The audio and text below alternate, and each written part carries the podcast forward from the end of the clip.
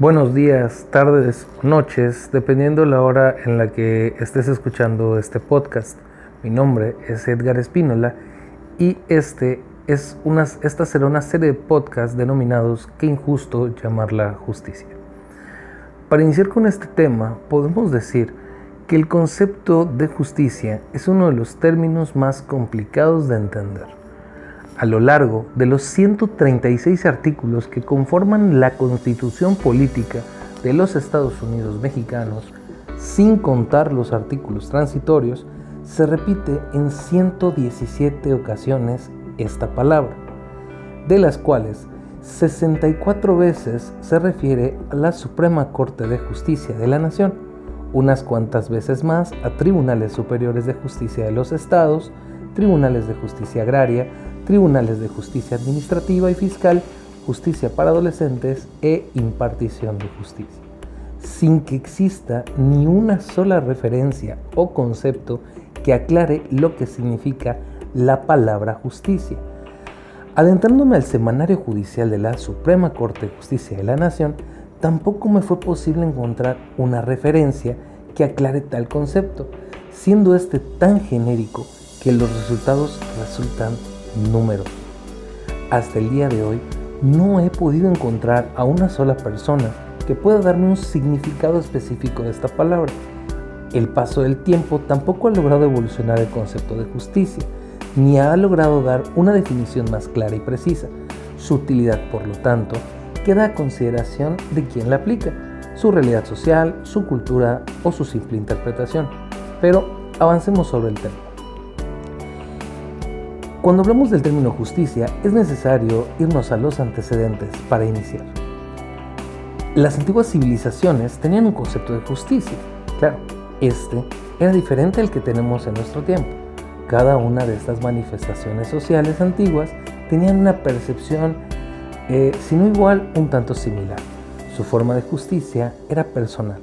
Cada individuo, ciudadano, podía cobrarse la justicia por propia mano o por medio de sus dirigentes.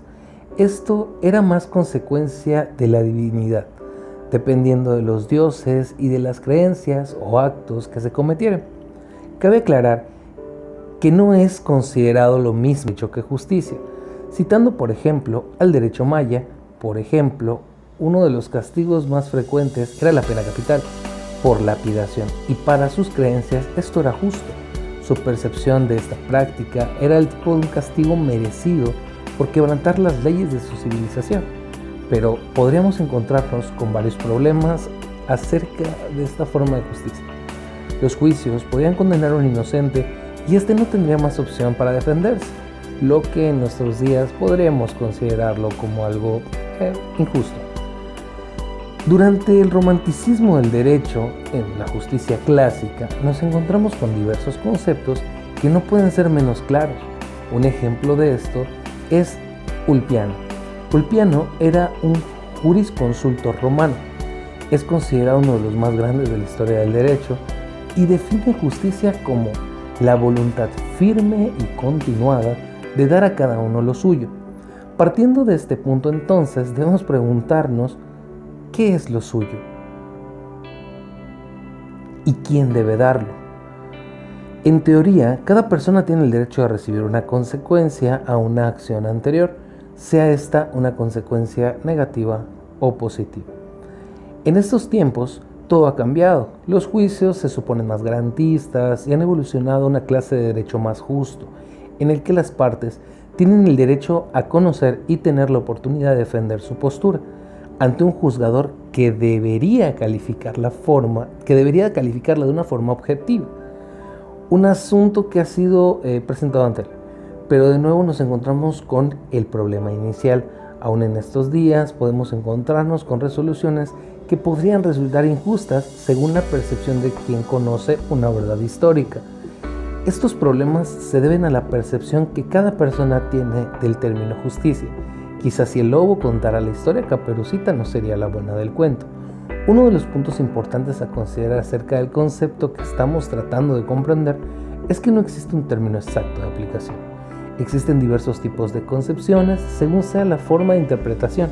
El espacio, el tiempo y la influencia de cada persona sin dejar de lado la orientación que se le quiera dar a la palabra, por supuesto, también la conveniencia. Comencemos entonces por el lado importante. No debemos bajo ninguna circunstancia confundir el término derecho con el de justicia. Pero esto ya lo veremos en el siguiente podcast. Para, para culminar con este programa, únicamente quería eh, mencionarles la frase, la frase de Víctor Hugo. Si, tienen, si no tienen la fuerza, nos queda el derecho. Nos vemos en un próximo podcast de este programa denominado injusto llamarla justicia.